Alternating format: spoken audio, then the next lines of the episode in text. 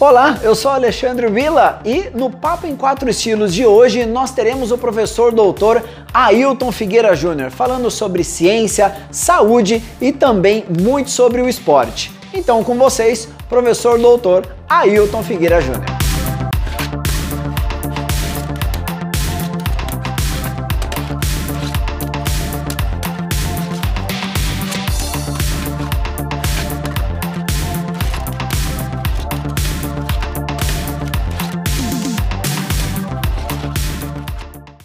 Pessoal, então hoje o nosso bate-papo em quatro estilos será com o professor doutor Ailton Figueira Júnior.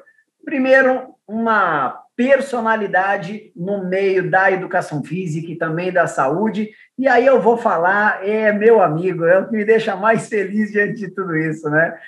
Ailton, primeiro, eu preciso te agradecer é, diante dessa, dessa oportunidade que você nos dá em doar o seu tempo falando sobre saúde, falando sobre educação física, enfim, é, nós teremos uma, um universo né, de bate-papo hoje. É, muitíssimo obrigado, né? Eu sempre falo, num bate-papo como esse, ainda mais, né? Nós estamos em é, numa época pandêmica, né? E você deixando a sua família de lado para estar tá aqui com a gente. Então, cara, muitíssimo obrigado, muitíssimo obrigado. É, e vamos, vamos bater papo. Aqui o nosso objetivo é conversar. E é isso que nós vamos fazer hoje. Então, cara, muitíssimo obrigado. Se você quiser se apresentar, isso vai ser muito bacana. Né? Eu acredito que todo mundo te conhece, mas sempre é bom.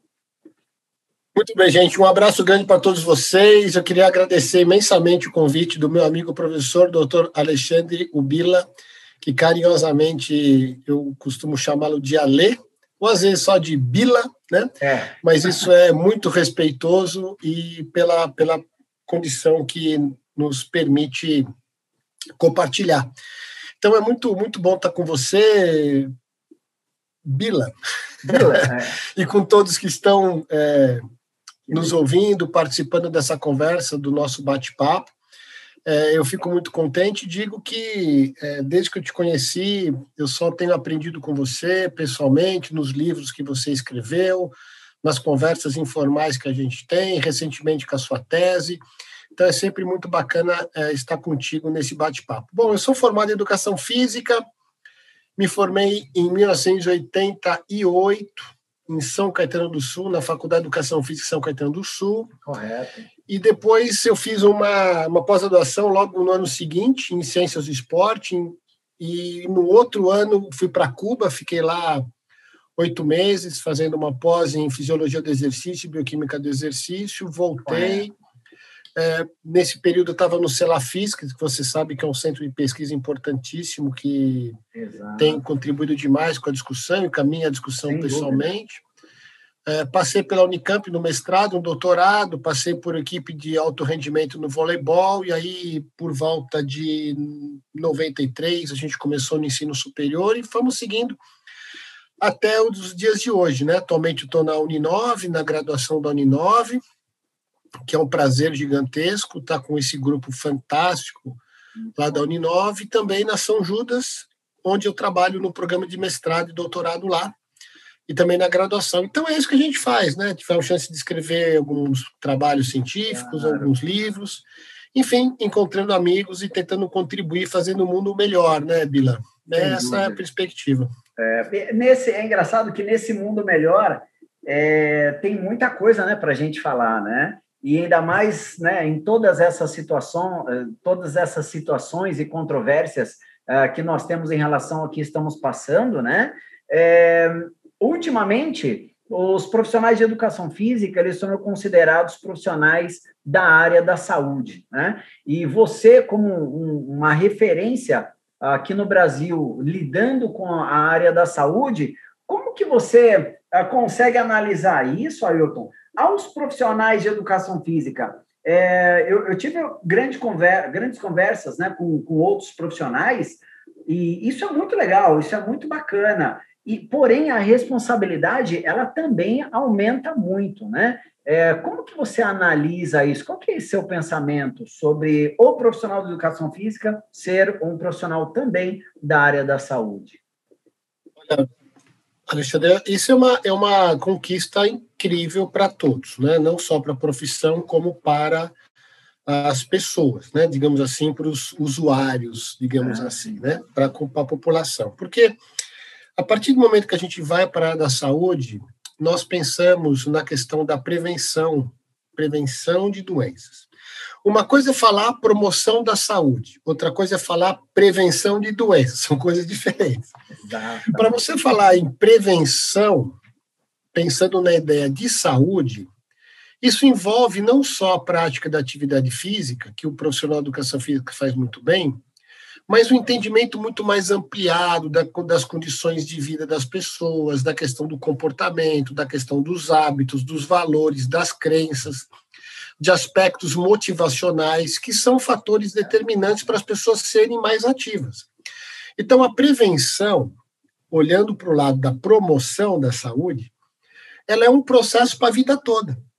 Né? Então, significa dizer que a gente tem que pensar melhor na promoção dentro da escola, pensar melhor dentro das próprias famílias, pensar melhor olhando para o ambiente que nós vivemos. E isso fez com que o profissional de educação física, e é isso que eu, que eu imagino, passasse a ter uma visão mais ampla do que o exercício. Uma coisa é o exercício. Outra coisa é a construção para a pessoa ser ativa.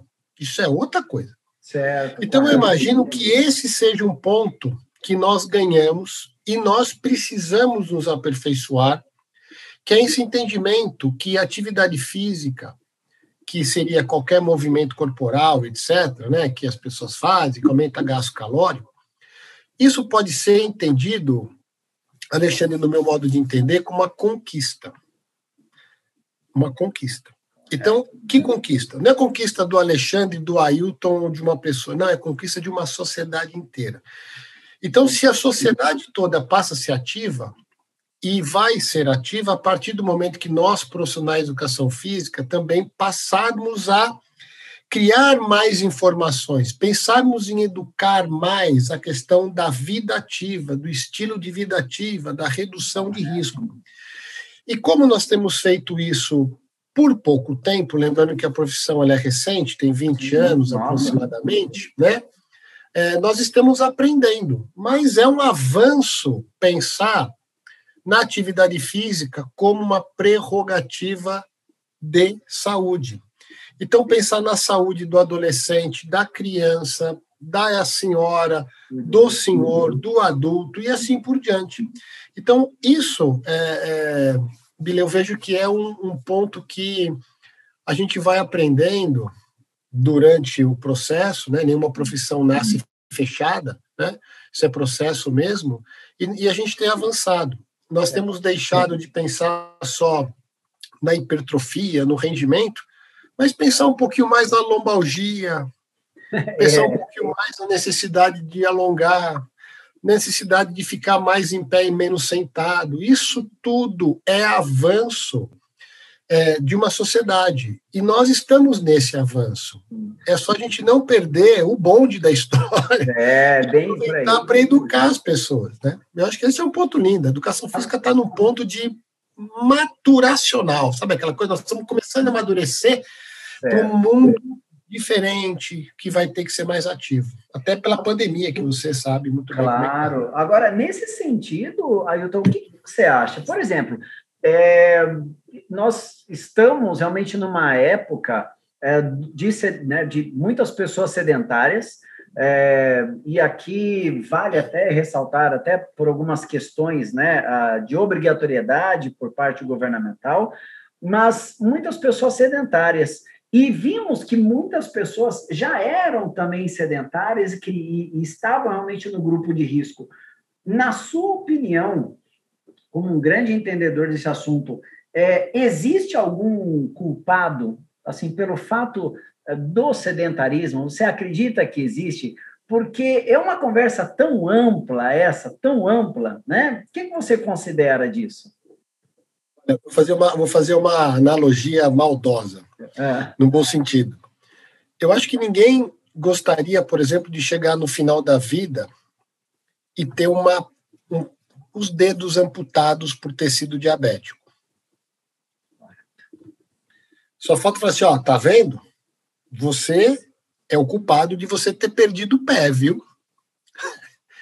Entendi. E por outro lado, eu diria assim, eu não tenho sonho de perder o pé por ser diabético, mas algumas pessoas tiveram essa infelicidade pela patologia. Então, o que você falou é uma coisa muito importante. A gente tem culpa, mas não é culpado. A gente tem participação, mas também não participa. Também o que, que eu quero dizer com isso? Olha que coisa de louco. Entender a saúde como um processo relacionado ao autocuidado faz parte de todos os documentos na área de promoção da saúde, ou seja, eu também sou responsável pela minha saúde, como você é pela sua também, cada um por si, embora as condições sanitárias, políticas públicas devam dar suporte de educação para eu entender essa relação de ser, é, de ter um autocuidado. As políticas públicas também devem educar as pessoas para que elas façam um acompanhamento à medida que possa ocorrer. E também tem que dar acesso a medicamento, a tratamentos, etc. Então, veja só, eu sou culpado porque eu não me cuidei. Mas eu também não sou culpado porque alguém também não me educou. Entendeu a brincadeira? certo.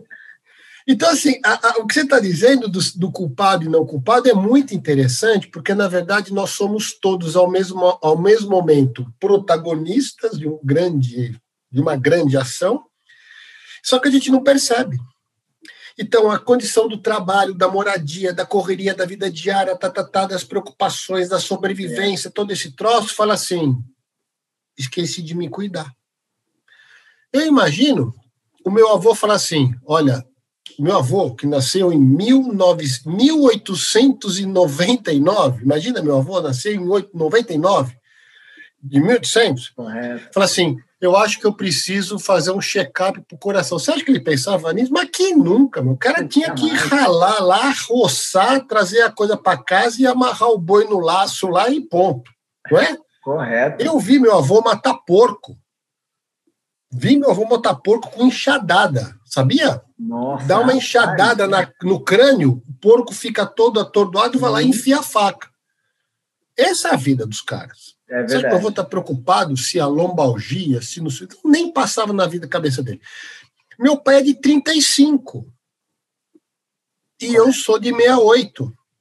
Meu pai está vivo. Ou seja, eu sou a terceira geração, digamos assim, sendo que da geração para o meu pai para cá, melhorou muita coisa. Mas tem muita gente que também não faz prevenção. Ou seja, a prevenção é cultural.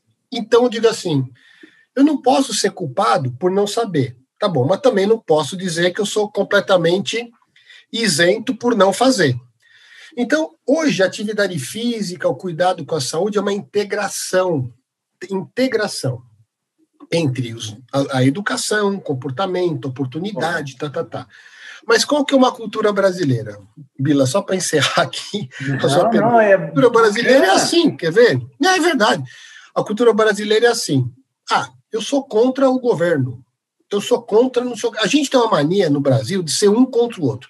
É aluno contra professor, professor contra aluno, o da esquerda contra a da direita, o vermelho contra o azul, e não sei o que, tá, tá, tá. Pô, imagina, tem um jogo de futebol que vai ser hoje, só que ontem as duas torcidas já estavam se pegando de paulada, ou seja, é o time verde contra o time marrom. Correto. Então, essa cultura do dividir, queria assim, o governo tem que me dar, o governo diz, mas você tem que fazer. Então, é, a escola fala, a família não educa. Aí a família fala: o que, que você aprendeu na escola que veio pior do que entrou? É. Então nós vamos parar com essa história de ficar um apontando o dedo para o outro e dizer assim: está todo mundo integrado. Então, na área da saúde é pior ainda, porque se eu não educo, enquanto Estado, enquanto família, enquanto professor, enquanto é, a pessoa não melhora. Mas também, se eu não melhoro, eu fico pior e eu vou agravar um sistema todo de saúde. Então, essa discussão ela é muito importante. A pergunta é muito importante. Seja, somos todos atores com pesos iguais. O que ocorre? Tem gente com mais possibilidade, gente com menos possibilidade, digamos, Correto. possibilidade no sentido de oportunidade. Entendeu? Bacana, então, qual que é o papel? O papel do Estado é oportunizar, e o meu papel é perceber isso e gerar a ideia do autocuidado. Nesse, nesse sentido, Ailton, é, teve até uma pergunta do professor Igor, que ele faz parte do, do meu grupo do Telegram, e foi justamente para você, que nós justamente falando sobre a importância do profissional de educação física, e ele falou o seguinte: é, direto para você. Ela, ele comentou aqui, professor, qual deve ser o foco do profissional de educação física no pós-pandemia, né, ou no pós-pandêmico? Né? Qual deveria ser o foco do profissional, visto que nesse momento, né, muito profissional ele tem é, se mexido, vou colocar assim, ou se virado, e eu acredito que tudo tem uma fase é, há algum estudo que fala sobre isso? Ou qual que é a sua visão diante de, de, dessa, dessa etapa né, que está acontecendo? Né? Olha, a pergunta do Igor é muito legal. Eu vou responder provocando, tudo bem? Com certeza, é um bate-papo nosso. a pós-pandemia é hoje. Sabe por quê? Porque a pergunta é a seguinte: quando que começa o pós-pandemia? Em outras palavras, quando que a pandemia acabou? Esse é um problema. A gente sabe quando começou, mas a gente não sabe o efeito disso, porque é um encadeamento. Então, Igor, na minha modesta opinião, não existe pós-pandemia. O que vai existir é o seguinte: olha, não precisamos mais usar máscara. Isso quer dizer que a pandemia acabou? Não, porque ela deixou uma série de sequelas, uma série de comportamentos novos, uma série de oportunidades. Então a pandemia não vai nunca mais acabar, conceitualmente falando. Correto. Vai ter um momento assim, tá todo mundo vacinado, o vírus não transmite. Quer dizer o quê? Quer dizer que o vírus não transmite. E, e não é nada, porque eu já mudei a forma de trabalhar, já mudei a forma de comportar, blá, blá, blá, blá. Então, após pandemia, no meu modo de entender, não existe. Né? O tal do novo normal também não existe. Porque se é novo, por que, que é normal? Simplesmente a vida é nova, não quer dizer que é normal. Porque antes era anormal. É. Então, então, vocês estão entendendo? Claro, onde está o problema? Hã? Não, o é problema verdade, está é onde? É só uma reflexão, né, Bila? Onde está o lance, Igor e, e rapaziada? Olha só, o grande ponto é que as pessoas entraram numa circunstância de estresse absurdo, né, em vários aspectos, principalmente em muitas situações, é, da perda de é, horizonte. Ou seja, existe uma grande frustração, existe medo, e Sim. isso desencadeia uma série de é, consequências psicossociais, psicoafetivas. Então, respondendo à pergunta, um dos maiores problemas que vai existir no futuro chama-se demência.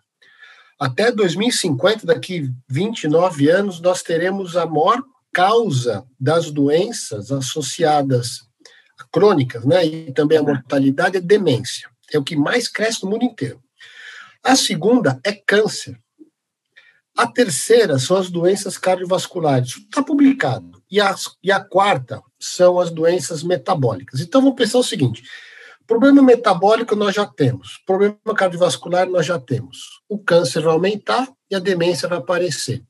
Então, olhando para o profissional de educação física do futuro, na questão da atividade física, da prática, eu focaria basicamente com essas questões patológicas, né? Excesso de peso, doença metabólica, diabetes, esteatose hepática, dislipidemia, blá, blá, blá. Eu entraria por essa discussão em qualquer idade, até porque as crianças aumentaram significativamente durante a, a pandemia o peso corporal, os adultos também. Uhum. As doenças cardiovasculares, que são resultante dessa aqui, em primeiro lugar, o câncer, que é derivado desse processo imunológico, que também relaciona-se com a demência e também os quase inflamatórios anteriores. Então, esse, esse é o panorama, na minha posição hoje.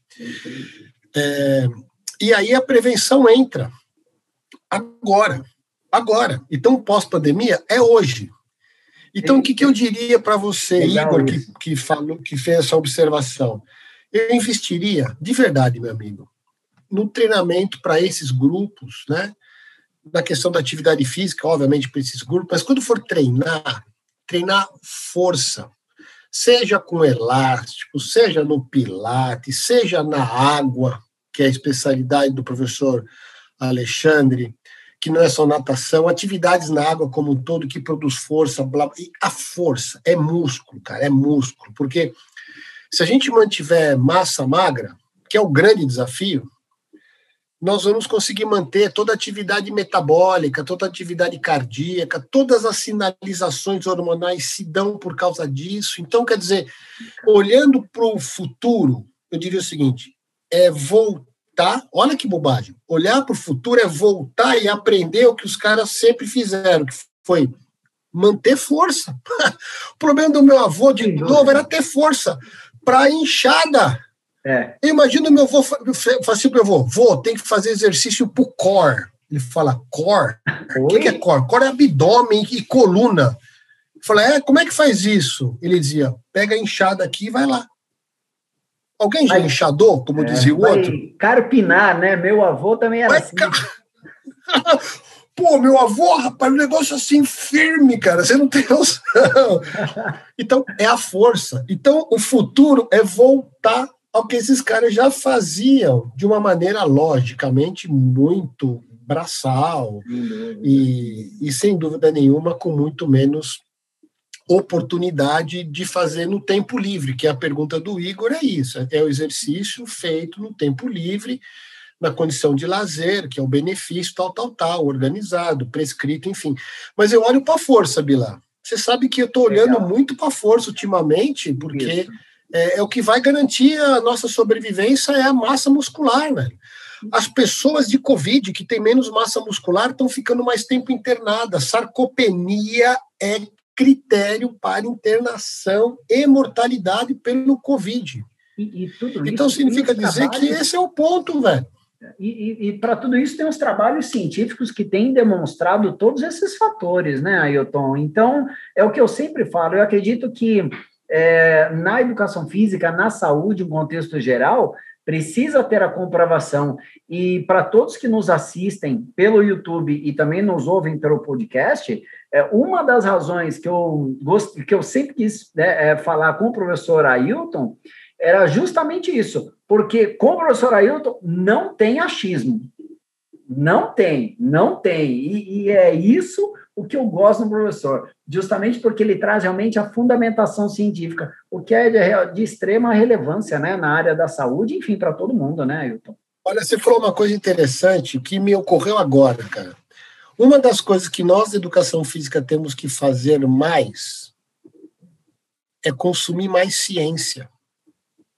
Consumir. Consumir mais artigo científico, consumir mais pesquisas. Porque é, como a nossa área é nova, a gente vem muito da aplicação, Correto. né? Em compensação, outras vêm da associação. Nós temos que melhorar essa relação. Uma vez me falaram assim: não, na prática a, a teoria é outra. Eu falei: não, meu amigo, é você que na prática não sabe usar a teoria. Você está invertido o parafuso aí. Entendeu? Tem, tem uma frase, Ailton, é, eu, eu fico louco quando eu ouço isso, né? E eu não sei se isso vai viralizar ou não, eu espero que não. Mas é, que eu já ouvi assim, né? Olha, você pode ser graduado, você pode ter o mestrado, você pode ser, ter doutorado e tal. O que importa é, são os Paranauê, né? Eu falo, meu Deus do céu, cara. Não, não pode ser, eu não posso estar ouvindo isso. Aí, sabe, é, é muito louco isso, né, Ailton? É muito louco. Então, então, é isso. Esse, esse parar não é assim. O que importa é o seguinte: na hora que a gente estiver lá, a gente vê o que faz. Pô, não tem isso. Né? Imagina o médico falar: não, vamos ver os Paranauê para cirurgia. Ô, oh, você trouxe aí o negócio? Não esqueci. Pô, então, ah, então pega o outro que dá na mesma. Como é. assim? É incrível, é, é bem isso mesmo. É, é. Precisamos realmente é consumir ciência, né? É, isso é muito bacana. E, e eu já eu acho que esse é o momento, Bila, sabe? Só para me lembrar aqui, claro. esse é o momento, cara. Sabe por quê? Porque a ciência entrou na, na linguagem do povo. tudo é ciência agora. Né? A ciência é. falou, a ciência falou. Vai ter uma hora que alguém vai perguntar onde está escrito na ciência esse negócio que você está mandando eu fazer. É possível. E eu torço para isso acontecer, porque nós vamos sair, vamos ter que sair dessa posição do Paranauê, entendeu? É, vai ter que sair. Bom, Ailton, é, não foi nem um bate-papo, foi uma aula. Meu Deus do céu, que legal, cara, que legal. A gente vai acabar? É, nós já, nós já vamos acabar. Pô, vou ficar mais duas horas aqui. Foi muito rápido, né? Não, conversar com você é, é o que eu falo, não, não, é, é não é um bate-papo, é uma aula. Pessoal, aqueles que, que no, nos assistem agora, que nos ouvem, eu me lembro muito que quando né, estávamos no presencial na universidade, sentávamos para tomar café, e eu me recordo até hoje que uma professora fez uma pergunta sobre a questão da, da eh, foram questões hormonais da mulher, e era uma resposta talvez simples. Nós tivemos uma aula, uma aula, e ninguém. Com o professor Ailton, é demais, é demais. Mas, Ailton, primeiro. Que cara chato, né, velho? Ah, uma responde, é acabou. Ailton, cara, primeiro, muitíssimo obrigado. A gente finaliza o nosso bate-papo hoje, mas muito, muito, muito obrigado mesmo. É, eu fico imensamente feliz de você ter doado o seu tempo para conversar aqui com, comigo e com todos nós aí que, que estamos prestando muita atenção é, nas suas dicas, né, que são extremamente valiosas no contexto não só educacional, não de saúde, mas no cenário nacional. Então, muito obrigado. Você é, é, é uma referência, mais uma vez, nacional, mas principalmente uma referência para mim. Eu agradeço demais, demais por isso. E eu gostaria, se você puder, passar uma última mensagem aqui no nosso bate-papo em quatro estilos para todos que nos assistem, que nos ouvem, por gentileza. Queria dizer, Bila, que quando você chama, é uma, é uma missão, né? E a admiração que eu tenho pessoal por você e profissional é, faz com que a gente efetivamente se envolva com a sua causa, e a sua causa é a nossa causa, né? E a sua causa, a nossa causa é a causa de todos. Então, a mensagem que eu digo é aproveitem muito o momento para se atualizar, para se preparar, olhando para uma situação do futuro em que as pessoas serão cada vez mais autônomas. Todos nós seremos menos dependentes de alguma coisa, né? No sentido do executar. Então, imagina que o meu aluno né, da educação física, meu aluno de personal, enfim, ele também será mais autônomo. E nós temos que entender que nós estamos passando agora de pessoas que efetivamente estariam presentes, dando as orientações presencialmente, nós teremos que dar orientação para as pessoas serem mais autônomas e fazerem de modo consciente. Então, acho que esse é o recado final que eu traria para o nosso bate-papo, que foi muito rápido, muito obrigado, admiração profunda, muito grande, minha gratidão em poder conversar com você hoje. Obrigado, eu, meu irmão. Eu é que agradeço. Pessoal, então, basicamente é isso. Se você curtiu, vai curtir aí no YouTube, não esquece, beleza? Siga lá no, no Telegram e estamos aqui à disposição. Semana que vem tem mais um bate-papo em quatro estilos, tá bom? Um abraço a todos. Ailton, um abraço, meu irmão. Fica com Deus aí. Valeu. Sucesso. Tchau.